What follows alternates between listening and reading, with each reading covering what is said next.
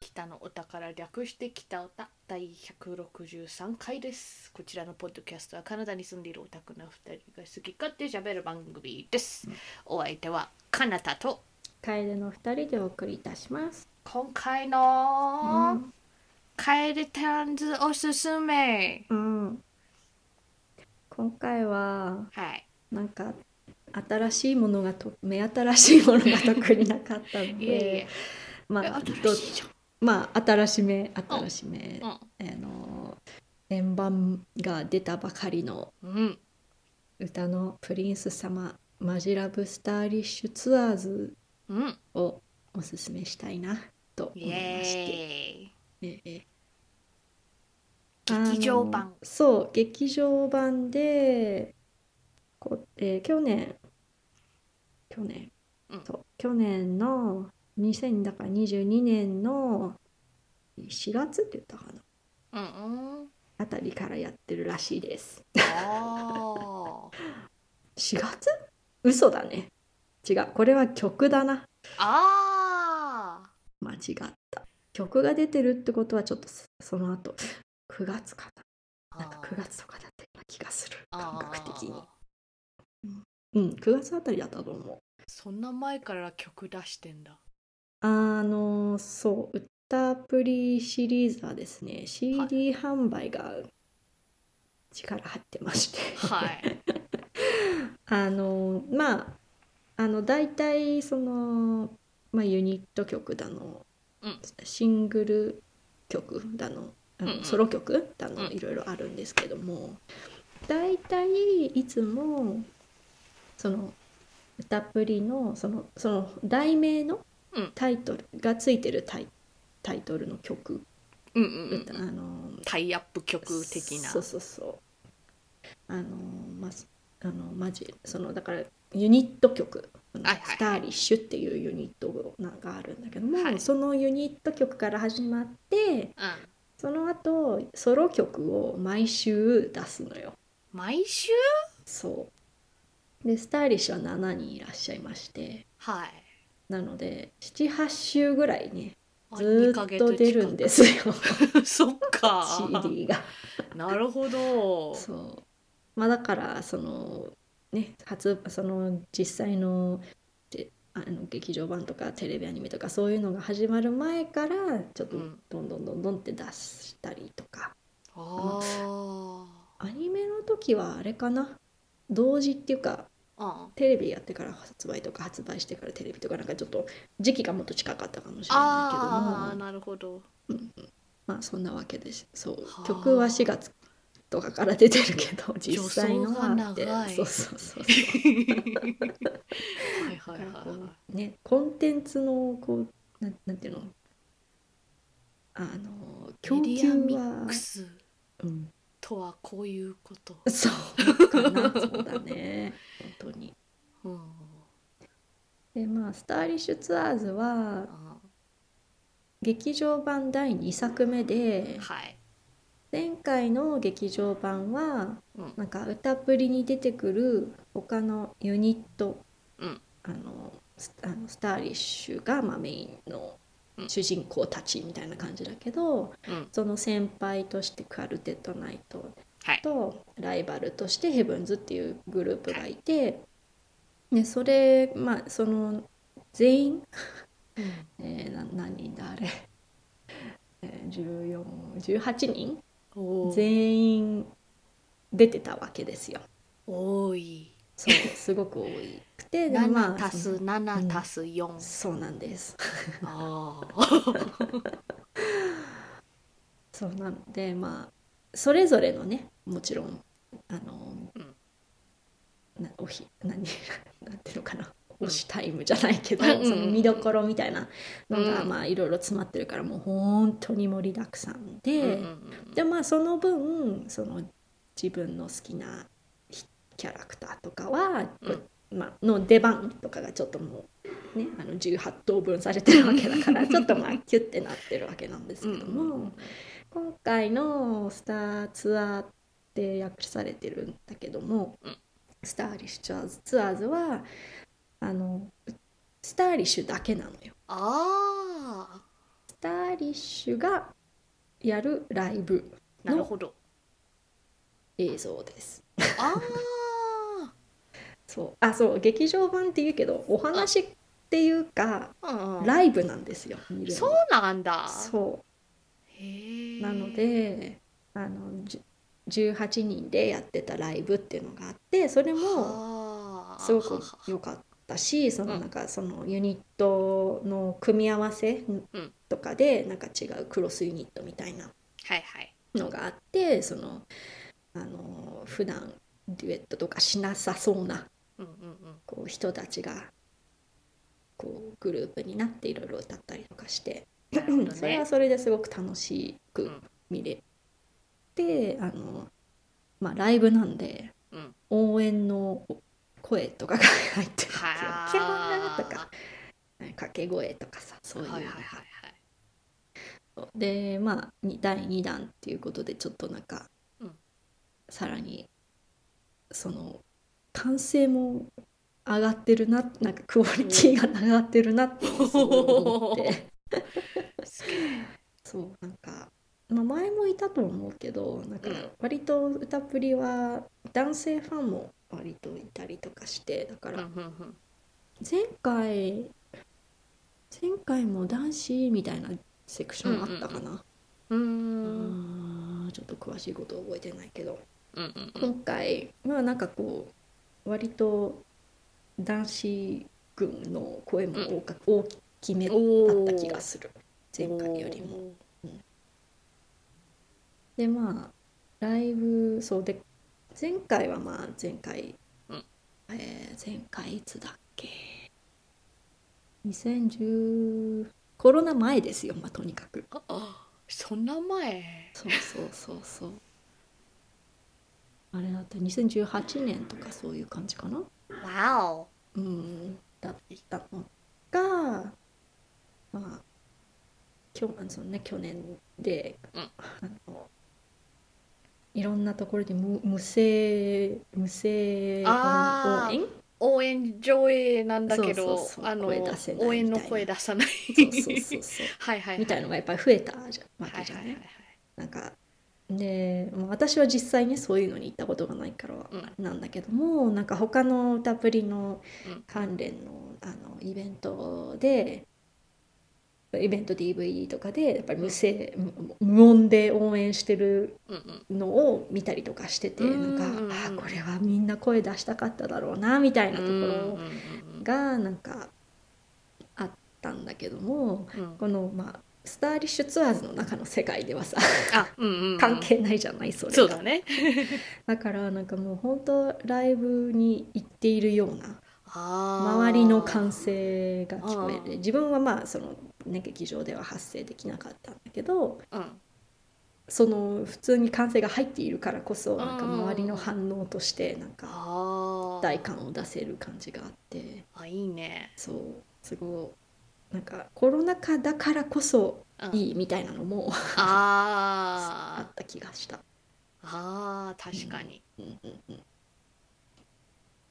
でまあライブなんでライブとか好きな人うはんうんうん楽しめると思うんだけど歌って踊りますすごいおー踊りますおすすめ曲はおすすめ曲うんおすすめ曲かスタイリッシュは箱押し系のところもあるからなるほど一つ難しいなみんなで歌うのないの新しいのであるあるあるああるじゃあじゃあそれとかあもうもちろんもちろんおおあのまあそのあのタイトルにも入ってる「スターリッシュツアーズ」もいいし、うんカップリングの「スタートアワーズうん」もいいし、なんだっけ、えっと、普通の本当のライブみたいに、まあ、アンコールのところがあったりとかして、ーうんまあ、そこでもあのちょっと懐かしの曲を歌ってみたり。うちょっんとそこはネタバレどうのっていう人もいるかもしれないからうんうんうんどの曲かとかはあんまり言わないけれどもとかあとあの新曲みたいなのもそこで披あ露ーさされたのがあって、まあはい本当にちょっとそあのちょっとずつなんだけど、うんそれがねまあ私はちょっと手元にはあるんだけどまだ聞く機会がなくてちょっとはは心 の準準備っていうかうんうんうんあのちゃんと座って落ち着いて聞ける時がそうですちょねっと。またなくて 聞けてないんだけどうんもうんう、んそのね新しい曲っていうのがですよはい。懐かしいコンビネーションなわけなんですよ。ほあの歌プリが始まった時にその、まあ、歌プリってもともとアイドル学園のう。うんうん生徒たちのお話だったわけよ。うんうんうんなので学園なので寮生活をしてるわけよ。うんうん。でその同室のキャラクターたちのデああ。ュエット。曲っていうのがあったわけですよその当時。はい。そのデュエそのコンビネーションであー新しく歌を出してるんですよ。なるほど。でまあセシェルはねちょっと後から入っ てきたキャラクターだからまあどっかにちょっとあのうんポンって入ってるんだけど、うんまあでもそれでもそのそのこの組み合わせではまい。た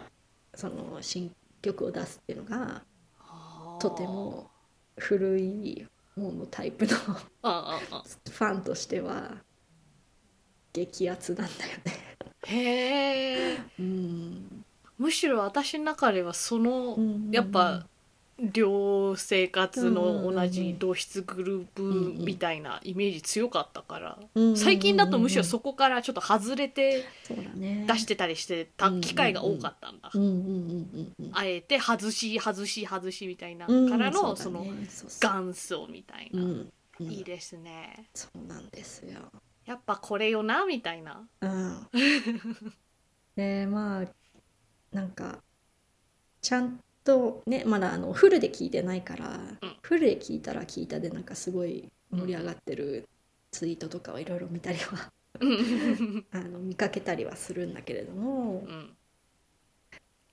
あのまあちょっとそ,、ね、その曲をパフォーマンスしてる部分っていうのがはいはいありましてですよ、うん2つあのね映画の中ではいいやーもうなんていうかねうんもともとギスギスしてた人たちとかあなんか仲良さげーあー感じででもなんかもともとのなんかちょっと雰囲気も残しつつでもなんか成長してる感ほをうすごいこう見れてうんすもうちょっとそれだけではあってなる 泣きそうになっいいちゃったけど。ねうんなんかもう本当にスタツアはみんな成長してるのがすごくてあで私の推しの音やあははいなんかこう明るく元気で一直線みたいなさなんかそういうタイプの子なんだけどなんかこうんうソロ曲とかうん言わないアンコール曲とかでなんかこうんうんううんこういう表情するんだみたいな。あのと新かたとな作り込みとかがねあうんうんうんうんちょっと熱いですよ。おうーんいいじゃんうんなんかねあんまりこう年齢って最近はあんまりこう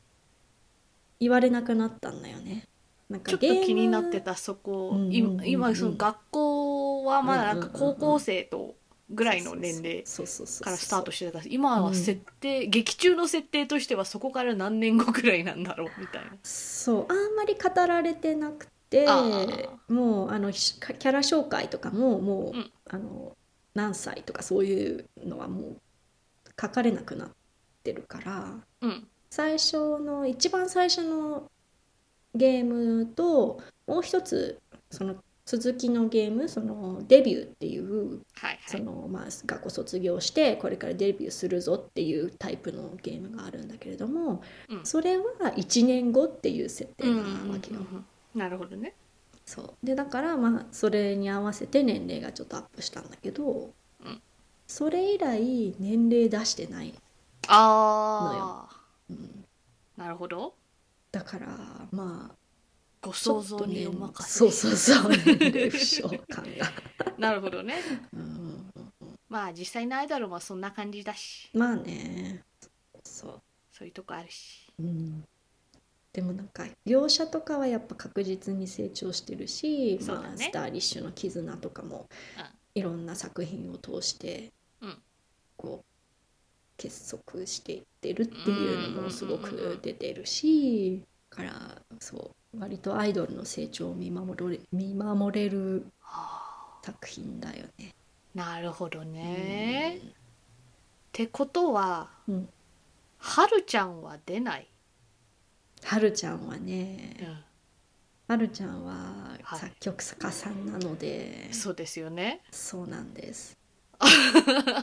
もう最近は結劇場版ではそう構そうあのまあねライブだからやっぱそうそうそそうなの。うだけ出どすとこないよなと思ったそうでもそのく終わりのクレジットとかあー舞台裏から見てるもうこういう はるちゃんに関してちょっともうもう今も泣きそうになっちゃうけど、うんうんあの舞台袖からこう見てます、うんま見守ってますっていうショあーットがあるの。あもうそれを見ただ けでーうんうんうんあよかったよかったあのそうちょっとはるちゃんはまたねうんはるかはねあのゲームでもメインっていうかそうそうそのそうそう主人公だしそうそうそうまあアニメでもねうんそのヒロインとして出てるんだけどなんかうヒロインそのアニメ版では特にんうんヒロインとしてのはるちゃんが強すぎて確かになんかもうはるちゃん何でも解決できちゃうもんなそう私なんかねあのー本来ならばさそういうこういう恋愛系だからうんうんうそんのヒロインってなったらちょっとねあのこんなヒロインなんてみたいなこと言われそうなああ感じもするじゃないなんかはあはああはあの私はこうじゃないみたいなさあーまあそれのはがあってもおかしくしなょうがないいよなそうだけどはるちゃんはみんな愛してる愛されてるあまあはるちゃんなしでスターリッシュはいな いし。あうんうんうんうんそうはるちゃんいてこその あスターリッシュあだしそれぞれれのキャラクターっていう感じがあるかうらんうやんっうんうんうんぱりはるちゃんがいるとうん多分ファンはみんなグッとくると思う、うんうんうんうん私はそう っていう感じですねなるほどねでもスターリッシュっていうかあのシャイニング事務所的にはね多分一番の出世株ははるちゃんだと思うんだよじゃあ次期社長あの社長はしばらく現役っぽいけど、わからないね。もしかしたらそうかもしれん。バリッバリにやるかもしすげえれん。まあ、なんか。なんか非常に満たされたような声をしております。うんなんかはそうあ、はあという感じがなんかあのライブの余韻とかと、ああ、そうそうそうそう。同じような本当そう、うん思い出しただけで、そうそうそういう気分になれる。よかったなーみたいなうん。楽しかったなーってうん。それはよかったなので、もし見かける機会があったら、ぜひ、うんさ60分だから、おおそんな長くもないし、短いじゃんしそう、本当あっという間うんっていう感じがすると思うし。うん見て損はないと思うそんなね、なんかこうなんていうのお女性向けみたいなさまあ、あファンアイドルしてるからそうそうアイドルしてる部分はわうんあるけども、なんかそういうなんかこうゲロアマみたいななんか、 ね、そういう感じじゃないからああの見やあアすいイとドル好思きいなたい人だったらそうそうそうそうそう共感できる部分は絶対あると思うんうんうんう、うん、セットもねやっぱアニメだからさうんうんうん実際のライブのこう演出にはなかなかできないだろうなっていうはいはいはい、のもやったりするからまうんあまああのタプリの世界はちょっとなんだろうファンタジーな部分もあるからやっぱり飛ぶ飛ぶ飛びます飛ぶかうん、しすごいとこかろもで1回じゃないです。うんうん本編となるゲームはうん。うん。続報は続報ないよ。続報ないないか ないです。ないかあのー何版だったっけえー何と版 PS ビータ版だったのが変わったやつそう。ドドルチビータドルチェビータ。わかんない。もしかしたらうんまた6月とか、あの、何周年の時なんだけれども、うんわかんない。なんか発表あるかもしれない。あ6月がそういう時期なんだそう。へえ6月 24? 一うんなんかそこらへん。あー20何日だった気があすははははる。うんうんうんへえ不思議なコンテンツだなメディアミックスがミックスしすぎて、そうそうそう本来のところがちょっと そう静かだけども。そうそうそううん。だって最初がゲームじゃんうんでこれ確か北歌の収録じゃない時に教えてもらったやつだけどあの、うんキャッツもなんか割と独自展開してて、そうだね。あのぬいぐるみとしてね、なんかそれぞれのイメージカラーに合わせた、うんクマもいたっけ熊もいます。あクマのぬいぐるみとうんその後猫のぬいぐるみも出てなんかそれらもなんかこうすなんかぬいぐるみの固定ファンみたいなのがつき始めてて、うんそうそうそうそうそう。メディアミックスみたいな なんかそうなんだーって、ね、知らん本かった人たちのぬいぐるみ、ぬいスターっていうのああはいはいはいはいもあるしね。あそうだねうん、いろいろ展開はしてはいるんだけれどもうん、ドルチェビータは落とさないですね。不思議だなーってう思う、ん、でもライブはいいねライブは割とアイドルっラぽイいことブしはて、そうそう本当楽しいです。よかったよかった、うん、いつか貸すね。やったー一緒に見れたありがらとうござさいますらにいいね。ぜひその方がなんか私としては解説がついてくるので、うんうんうん。その楓ちゃんオーディオコメンタリー付きの方がありがたいです こういうふりをするんだってうんうんうん見て参考になるのでうんうん 熱量的に楓ちゃんのワントゥルーラブな感じはするうん。そっか。これが一番うんパッション感じた、あやっぱ りちなみにね今もやってるんですよ、うんなんかライブこれはねなんかえっ、となんだろう 3D ライブっていうのかな、 3D ライ ブうん、それもね一緒に見ようね、わかりましたそれはねなんかこうちょっとあの夢の夢のないっていうかあのうん現実的な話をすると、まあ、スーツアクターさんがあー入ってるやつ、はーあ、うんそんそういう展開もしてんの、うん、プロジェクションへのー 3D なんかよくわかんないけどどういうテクノロジーでどうなってんのかわかんないけどへえ彼らがなんかさらにこういうあの劇場版とかよりも人間らしく動いてうーんそれを今ちょうどやってるあたりへにー収録してるはず、うんすごいじゃんそドルチェビータより先に出るじゃんうそうですねしかも2回目ねそれが、ドルチェビータが出てない間にうんうんうんそうだでねそいろいのろスタディッシュツアーズのうんに関連したライブも11月とかにやりますおおあれは中の人たちのね。なるほどねうんうん、すごいじゃん忙しいじゃんそうだけど今回はね、うんなんかちょっといつも初めて行く場所でややるんですよ。へえドームドームおおだからドームはまああのプリンプリンスじゃないんだよなあそこ ななんだっけプリンスドームって呼んじゃってる から元プリンスドームなんだけど なるほどそうあの野外球場のところでへずえっとやってたんだけどなんかあ宮城県仙台の方だったかなとかでやるらしいですよしかもい、うん、それが第1弾で他他のとこでもやるらしいのそれが初めすてげで、えまあ、ツアーズだからねちょっとツアー的な感じでおうやるかもねみたい カナダにも来るかな国ないかな残念ないなかがらツアーでも残念あのー円盤町組としては、うんうんうんなんか別々に出してほしいんだよねうんなるほど全部見全たい部見 以上です以上歌プリではそういうことが起きているのでしたたっぷりアップデートでしただぜうんというわけでじゃあ今日ははい長々失礼し音ました楽いえいえいい全然それはいいんです音楽つながり的なうんうん話題ですねそうだねそうですね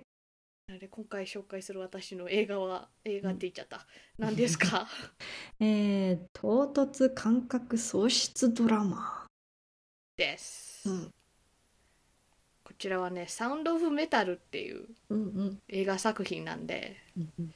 この映画のネタバレ食らいたくない方はスターリッシュツアーズをぜぜ ひひぜひ見てあげてくださいうん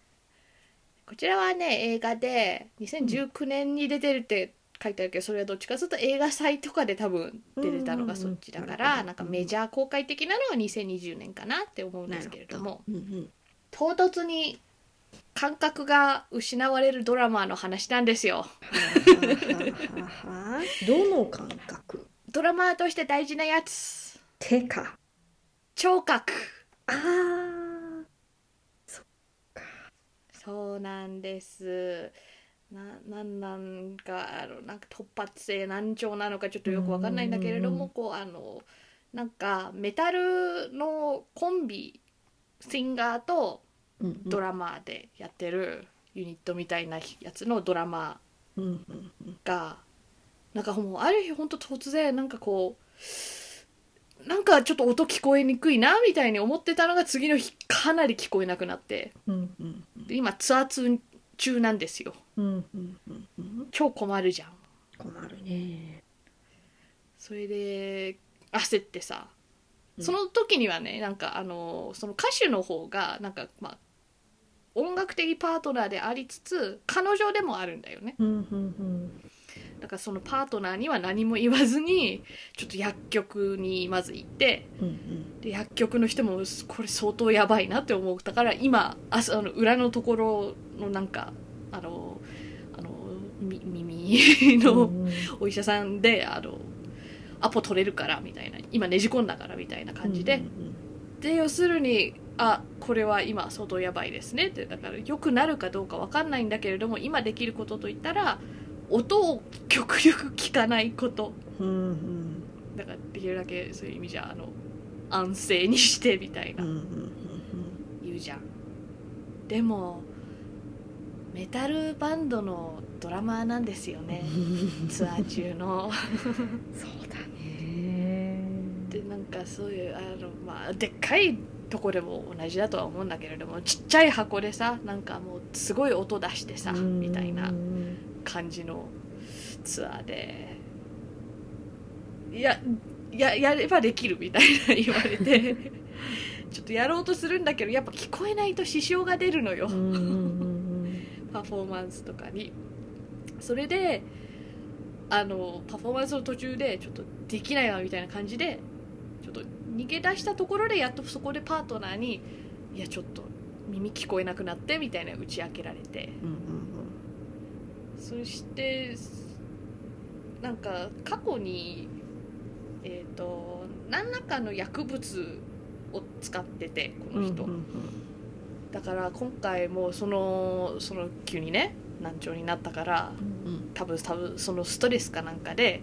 あのタバコをまた吸い始めたわけだからまあうんうんタバコは合法なだからそれ自体が悪いというよりはあまた何かに依存し始めてるイコールうんもしかしたらまたその昔のその薬物を使ってたあの頃に戻っちゃうみたいなうんうん可能性があるなって思って彼女さんがあのあらかじめ知ってたなんか多分こっちにさあるアルコホーリックス・アノノメスうん AA みたいな感じのバディシステムっていうのかわかんないけれどもなんかメンターみたいな人がいて多分飲みたくとかあのなんか使いたくなったらそういう人にまず相談するみたいなネットワーク作るシステムなんだよね。だからツアー中だから直接その人に話はできないんだけれども電話でね しょうがないから電話で話すたわけよその、であの本人は全く聞こえないから、まあ、全くではないんだけどなんか結構もごもごもごもごみたいな感じでしか聞こえないから彼女から説明してなんかタバコまた吸い始めたんだからからまた昔のその薬物中毒の癖っていうかハビットが戻ってきちゃうんじゃないかみたいな心配してるみたいな話をしてツアー中だからその本人は今面と向かってさそのメンターと話せないけれどもそのメンターの知り合いのなんかそういうサポートグループみたいなのがちょっと近くにあるからその人に話しに行きなよみたいな感じで紹介を受けるのその紹介してもらった先がまあなんかそういうちょっとコミュニティセンターみたいなのもあってなんか一人だけ住んでるわけじゃなくてなんか数人ってか結構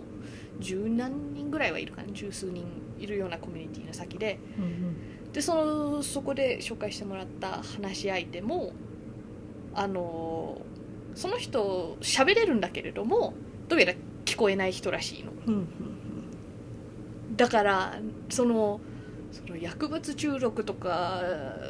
飲酒なんかお酒中毒とかの多分そういうメンターシップもやってるし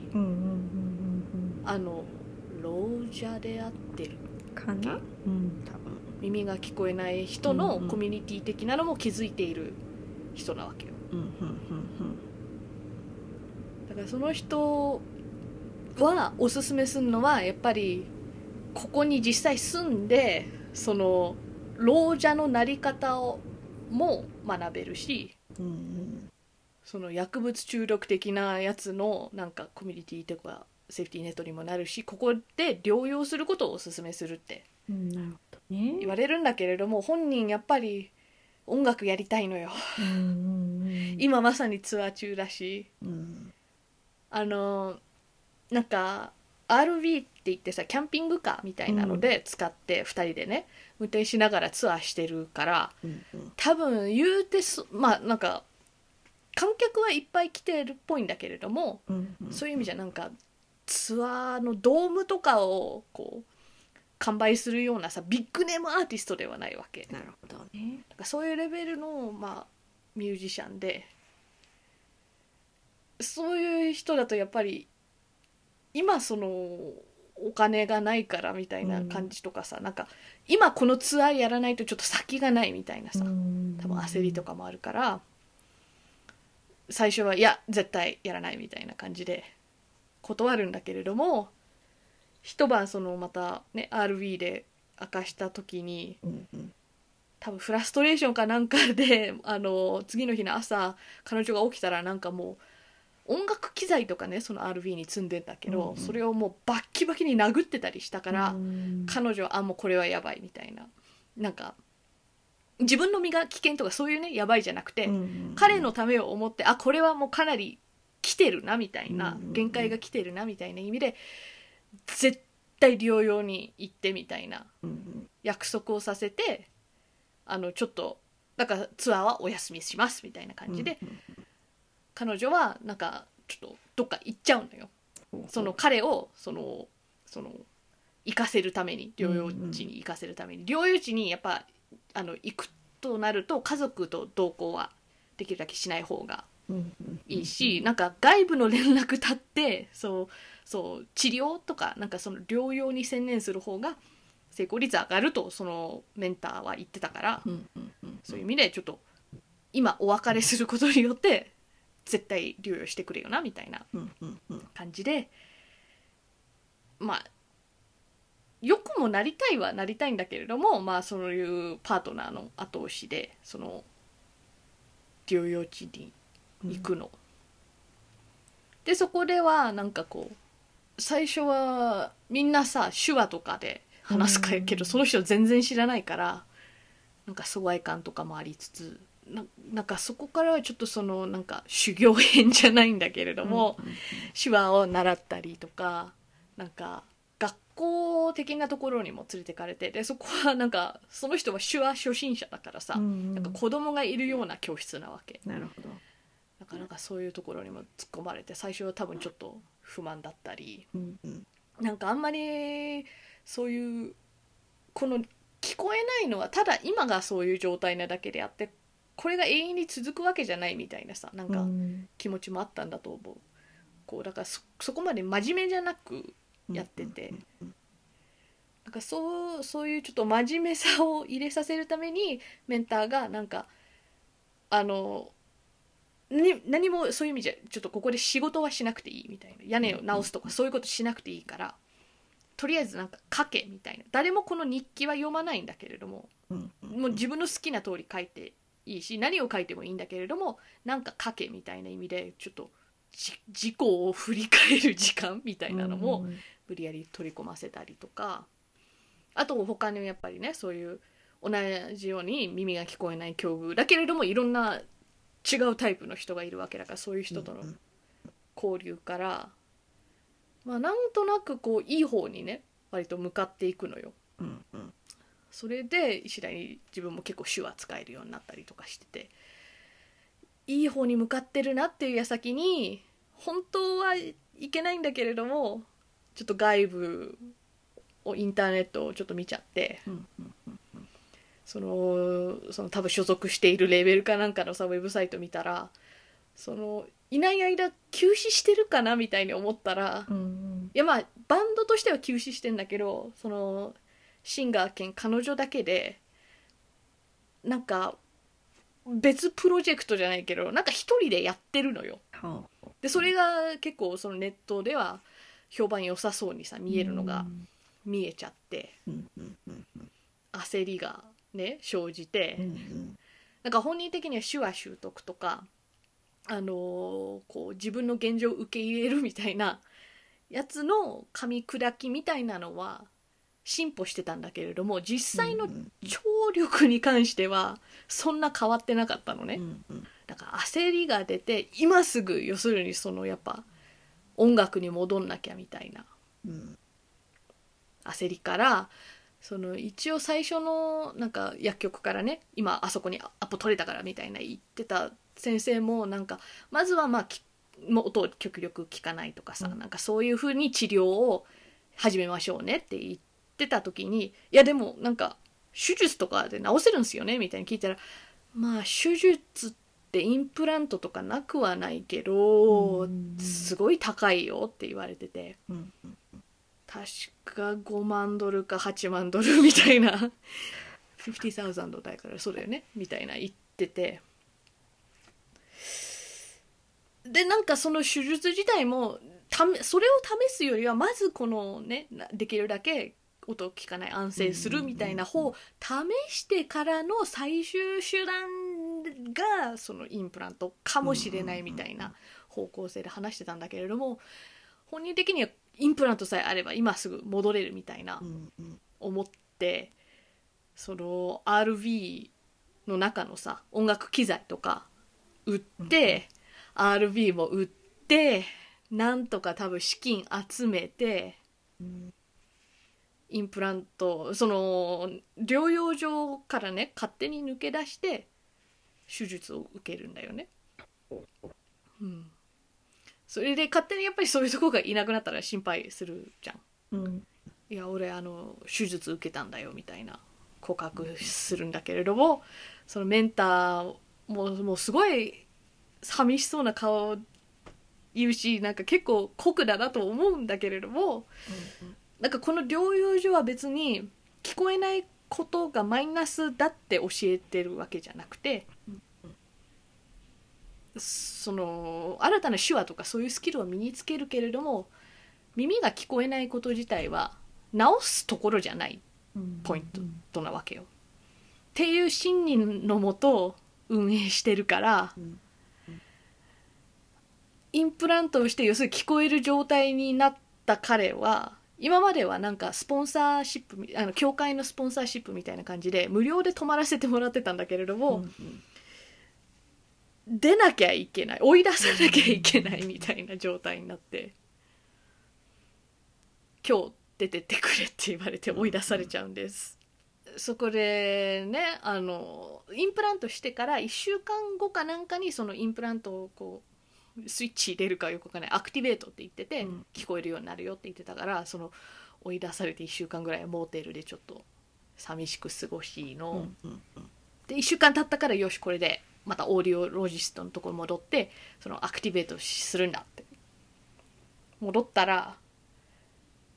でそのインプラントのスイッチ入れるんだけれども、まあ、これはあのその映画のそのエフェクトってのもあるからさ実際そのインプラント使ってる人にどう聞こえるのかっていうのはインプラントつけてない人とかその周りの人からしたらちょっと理解しにくいじゃん感覚を共有できる、あのなんかマシンとかないのでなんか映画の演出的にはなんだけれどもインプラントを通すと音がなんかこうロボロボしいってわかる。なんか時々さディスコードとかも通してたりもしてなんなんか回線の調子が悪いかなんかわかんないけど時々なんかこうブッバッバッみたいななんか機械的な音を,、するようなフィルターみたいなかかった音になったりするじゃん、なんか全体的にそんな音をしてるし、なんか人の声も結局ちょっとなんとなく何言ってるかわかるんだけれども結局ちょっともごもごしてるし、なんか常にザーっていうなんか雑音みたいなのを入ってるしで前とは違うんだよね多分でももうそうなっちゃったからで一応その彼女がどうやら実家に帰ってるみたいな情報を聞いたからちょっとあのまあ治ったという報告をしにその彼女のところに顔出しに行くわけ、うんそしてそのその時はねちょっと彼女はまだ帰ってなくてお父さんが出てくるんだけれども、なんかお父さんのところにねあの住んでるわけよその彼女はそしてその日はそのななんか祝いのパーティーらしくてその日もうそこに泊まらせてもらえるんだけれども、なんかすごいそのお父さんなんかどうやらなフランス人かななんかそういう感じの喋り方だしそのお客さんも割とハイそうな感じのお客さんが多くてはただのハウスパーティーなのにだからなんかそういう世界の住人なんだなみたいな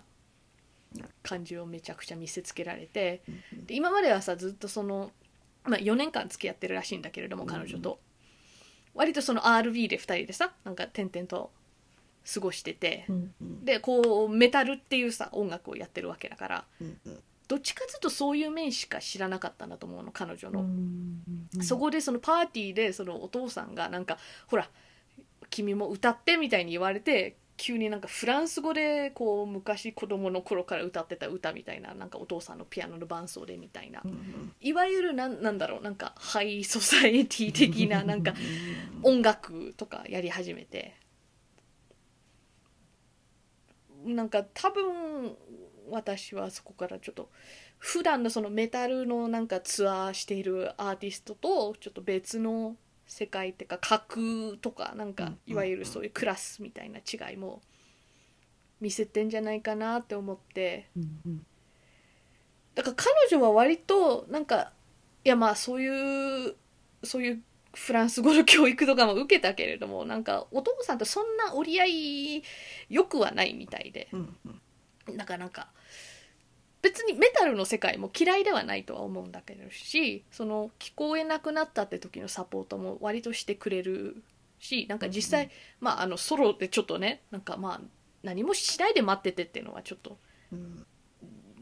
なんか傲慢すぎるからなんかいない間になんか自分でなんかプロジェクトやってるってのも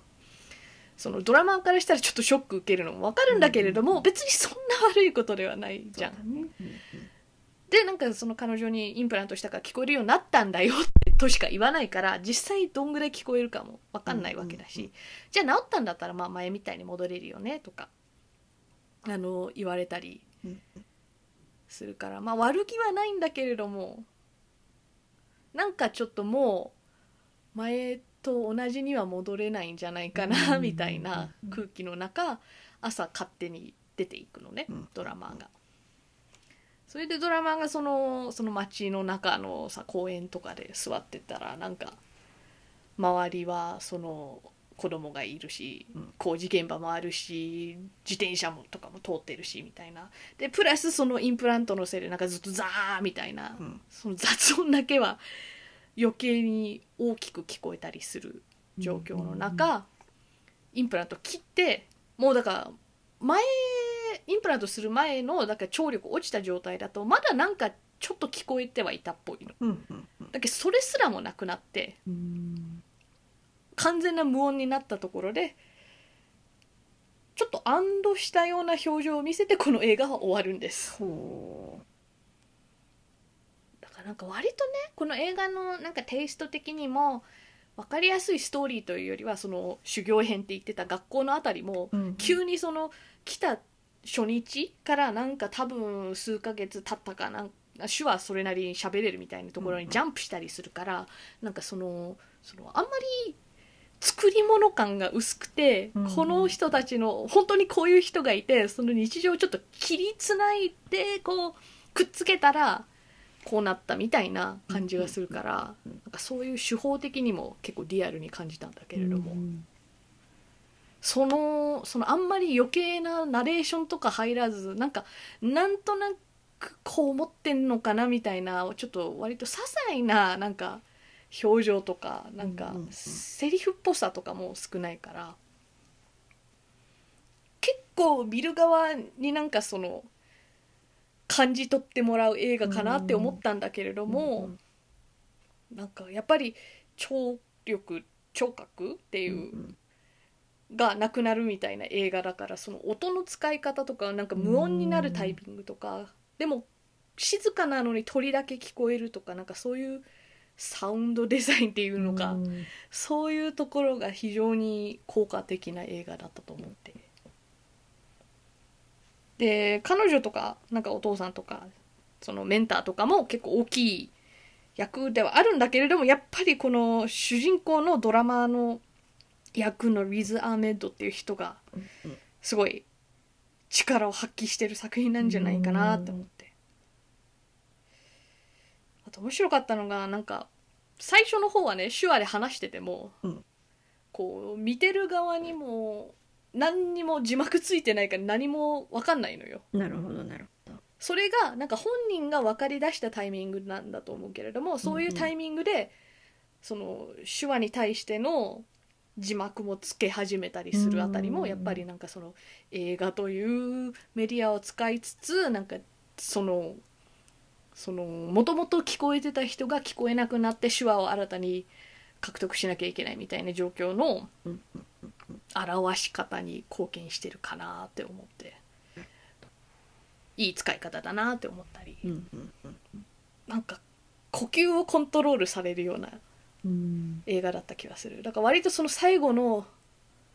なんかスイッチ切って安堵するところはなんか見てる側としてもなんかふーみたいななんか一緒にこう息吐き出してまあ言うてさあのこれから多分バンドは続けられないしうんうん実際ってことは次の食どうすんのかなとかあの最初は最初はっていうか途中までそのそのあのコミュニティの中で子供とかも接するのうまかったりなんかそういう子たちにドラマを教えたりとかもしてたからうんなんかメンターの人にここで働くっていう手もあるよみたいなオファーは来てたんだけれどもそれもインプラントしたことによって多分なくなったから。うん先はちょっと明確には分からないんだけれどもなんとかなるだろうみたいなうんうん安心感では終わる映画でメンターが最後追い出す時にもうんうん言ってたのがその日記書かせてた意味みたいなのがなんかそのなんなんて言ってたかなピースだっけクワイエネスって言ってたかな、うんなんかそのそのす静かさっていうかなんかその善じゃないけどうんなんかそういう状態を見つけてほしかったみたいななるほどね。だから実際の体調とか実際に何が聞こえてるかじゃなくて多分どっちかというとそのなんか最後に映したその「ふうみたいななんかそういう瞬間を見つけてほしかったみたいに言っててそれが見つけられなかったみたいで残念だよって言ってたのがあーなんかあそこのコミュニティではちょっとそこに至らなかったかもしれないけど最終的にはまあなんか至ったのかなみたいなのがう。んうんいい終わり方でしたねあとタイトルがさうん「サウンド・オブ・メタル」だから、うんまあ、メタルバンドだからさうんそっちかなってまあそそっちにもあるとは思うんだけれどもダブルミーニング的な意味でそのインプラントつけた時も割とそういうなんかちょっと金属音みたいなのがより強調されたりしてたから、うんうんそっちにもかかってんじゃないかなうんみたいな。同じような題材だからねちょっと比べるんだけれどもうんうん去年確かそのアカデミー賞を取った「コーダー」っていう「チルドレン・オブ・デフ・アダルツ」っていう、んうんがそれは耳が聞こえない親を持っている子供うんうんうんの、あのーなんなんていうかカミング・オブ・エイジって言って高校生青春ドラマみたいな感じのジャンルだったんだけれども、うんうんだからそういう意味でねあのただ手話とか老者とかそういうでっかいあのテーマが似てるっていう点で比べちゃうんだけれども、うんうんなんかあっちの方がおあっちもね面白いんだけれどもうんうんもうちょっとこうディズニー映画とかにありそうななんかこういうことが起きてそれでみんな何か学んでめでたしめでたしみたいなさなんかおとぎ話っていうかわかるなんかそういう、う何かみんなな学んでよかったねみたいなさ、うんうん朝ドラみたいななんかそういう空気感がある中こっちの方がもうちょっとこう正しいとか間違ってるとかそういう軸じゃなくてうんうんこういうもんなんだよみたいなちょっとプレゼンの仕方うがん私の好みではありまし